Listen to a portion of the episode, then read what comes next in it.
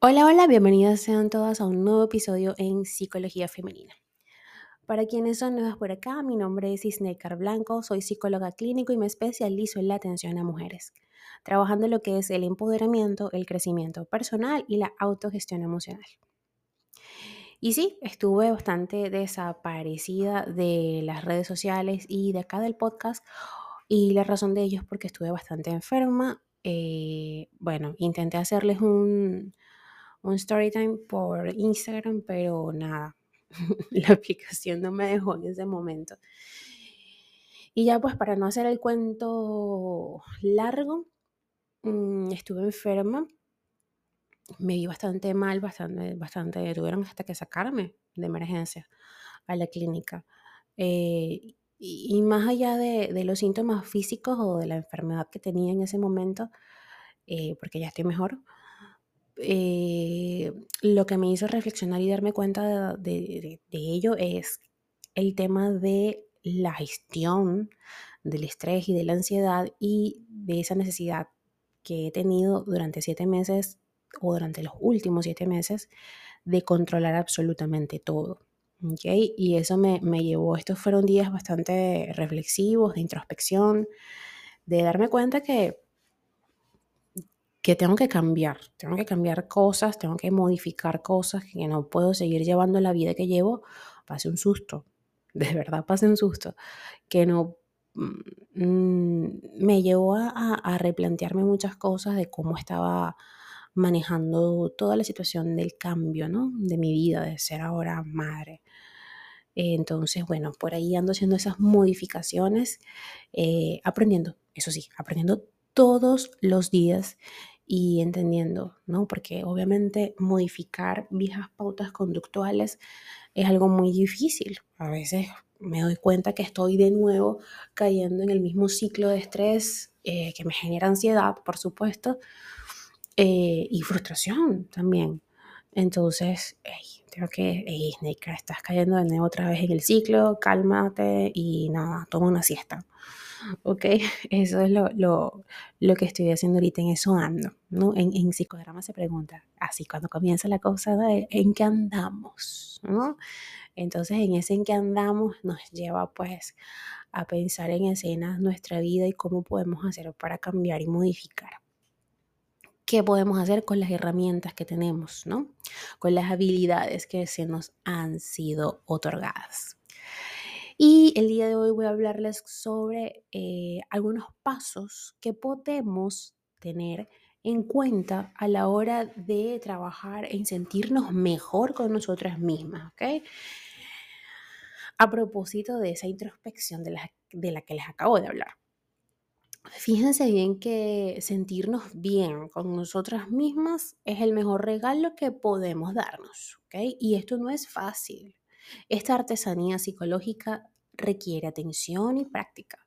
Esa introspección de la que le estaba hablando, ¿no? O sea, estar, estar atentas a cuando estamos repitiendo las pautas, eh, epa, ya va, estoy de nuevo en esto, no me debo martirizar, ojo, pero sí tengo que actuar, ¿no? Entonces, el ser humano puede ser en muchos casos, o nosotras, nosotras las seres humanas, que estamos aquí escuchando este podcast, eh, podemos llegar a ser nuestro peor enemigo, ¿ok? Siendo especialmente crueles cuando por sistema se prioriza, se prioriza, mejor dicho, el bienestar ajeno antes que el propio. Y es que sí, que era lo que les decía, o sea, se trata de darnos cuenta, de estar atentas, pero no de martirizarnos si nos vemos de nuevo cayendo en estas pautas, ¿vale? Dejar en segundo plano lo que sucede dentro y no atender nuestro jardín mental termina pasando factura, que fue lo que me pasó a mí. O sea, hasta me desmayé, nunca en mi vida me había desmayado, perdí el conocimiento, eh, fue, fue, fue fuerte la cosa. No, no, no, fue cualquier cosilla, fue, fue un susto, fue un susto. Yo pensé que me estaba dando un infarto pero realmente eso fue que me golpeé tan duro que tenía toda la parte izquierda del cuerpo adormecida. Eh, pero claro, como no podía mover el brazo y el izquierdo y toda la cosa, yo dije, nada, me está dando un infarto, me voy a morir o voy a quedar eh, mal para toda la vida, ¿cómo voy a hacer con mi hija? O sea, catastrofización por donde la veas, ¿no? Entonces, bueno, eso me llevó a reflexionar bastante. Cuando me dijeron, no, tranquila, no es un infarto, y yo, ok, vale, pero igual tengo que hacer esas modificaciones porque no puedo seguir así con este estrés. Entonces, resulta que hay épocas mejores que otras, ¿no? Hay momentos, por ejemplo, este no fue mi mejor momento, ¿no? Y es posible, o mejor dicho, imposible, estar al 100% cada día en cada circunstancia. Y eso tenemos que aceptarlo, es una realidad. Al fin y al cabo, no somos robots, estamos hechas de piel, huesos, neuronas y muchas inseguridades. Esto hace que el bienestar personal no sea una curva dependiente constante. Sin embargo, más allá de esas fluctuaciones anímicas, es necesario despertar las fortalezas internas. Dimensiones como la autoestima, el autocontrol o la correcta regulación emocional son nutrientes que nos permiten optimizar esa armonía interna.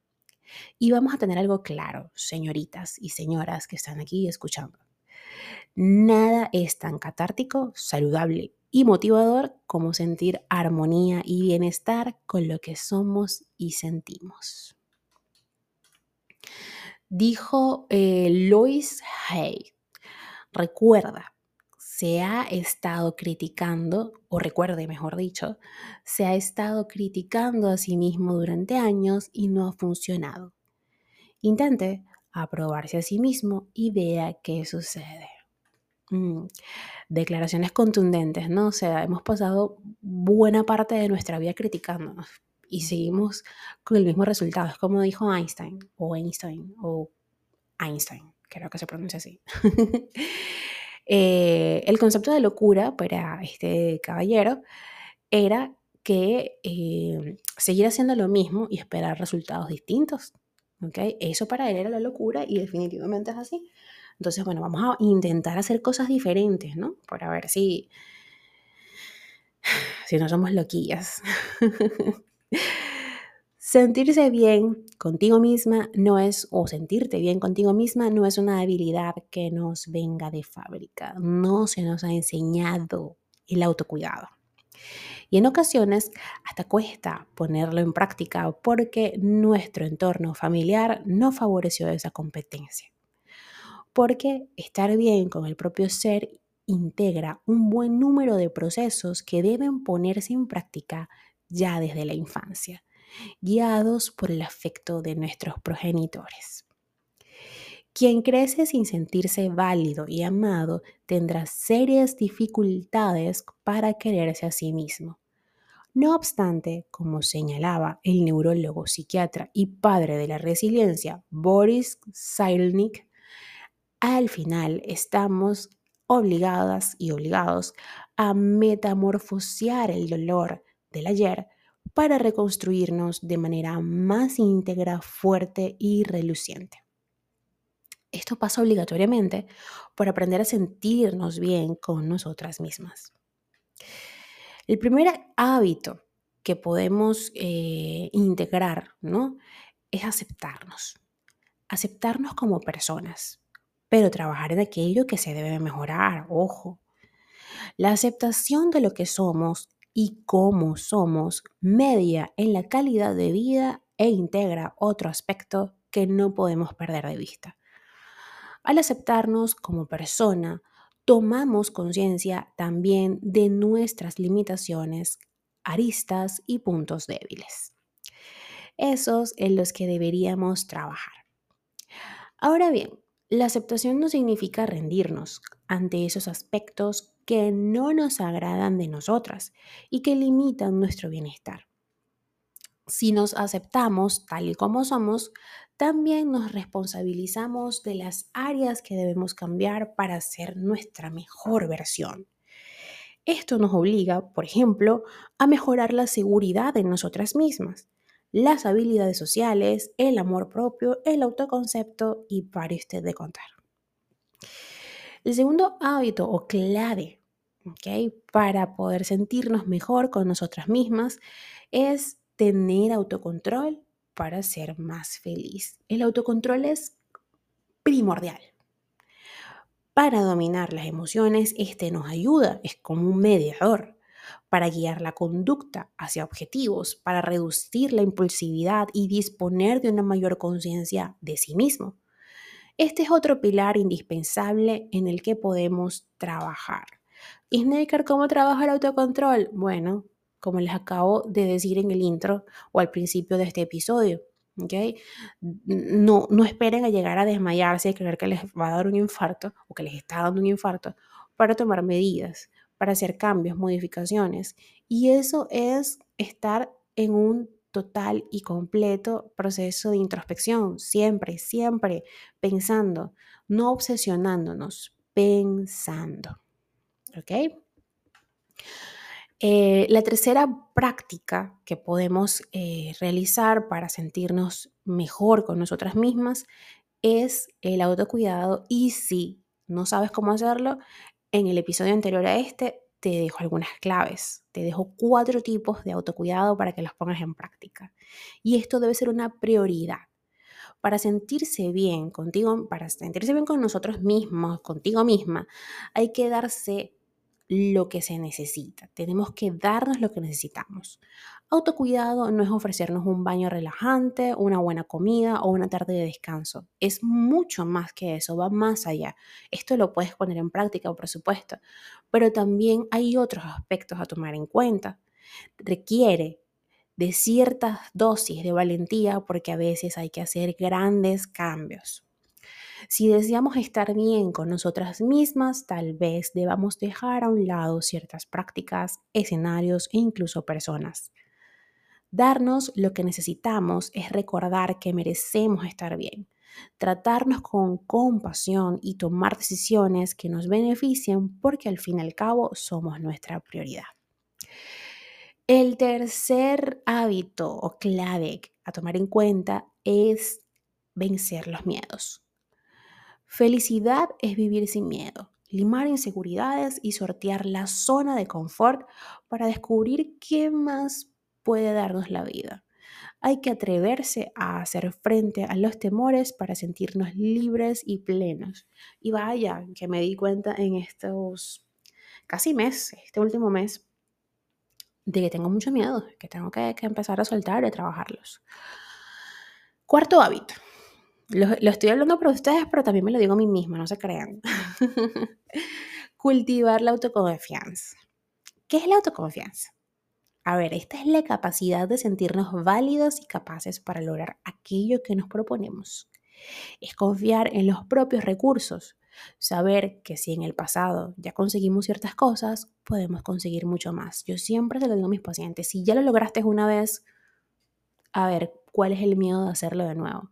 Si ya pudiste hacer los cambios, porque temes lanzarte de nuevo a esa piscina y descubrir y explorar qué más hay para ti, qué más te tiene la vida. Solo cuando nos vemos como personas competentes en el viaje de la existencia y en sus adversidades, avanzamos en madurez y capacidad.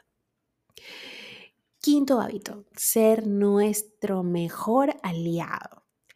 Para sentirme bien conmigo misma, tengo que aprender a ser mi mejor aliada, no una enemiga. Eso requiere trabajar diariamente en el amor propio, el autorrespeto y la autocompasión.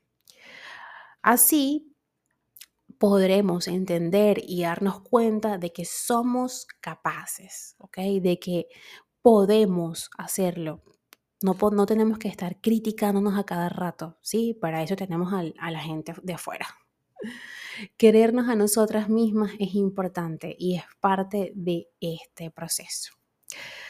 Sexto hábito, estar bien contigo misma es alimentar la ilusión cotidiana. Hacer una buena gestión de metas a corto plazo contribuye, a corto y a largo, ojo, contribuye al bienestar personal. Supone alimentar la esperanza para poder motivarnos, dar brío a nuestra cotidianidad y aliento al futuro que está por venir. Esos objetivos deben ser integrados por dimensiones que nos gusten y que estén sintonizadas con lo que somos y nos define.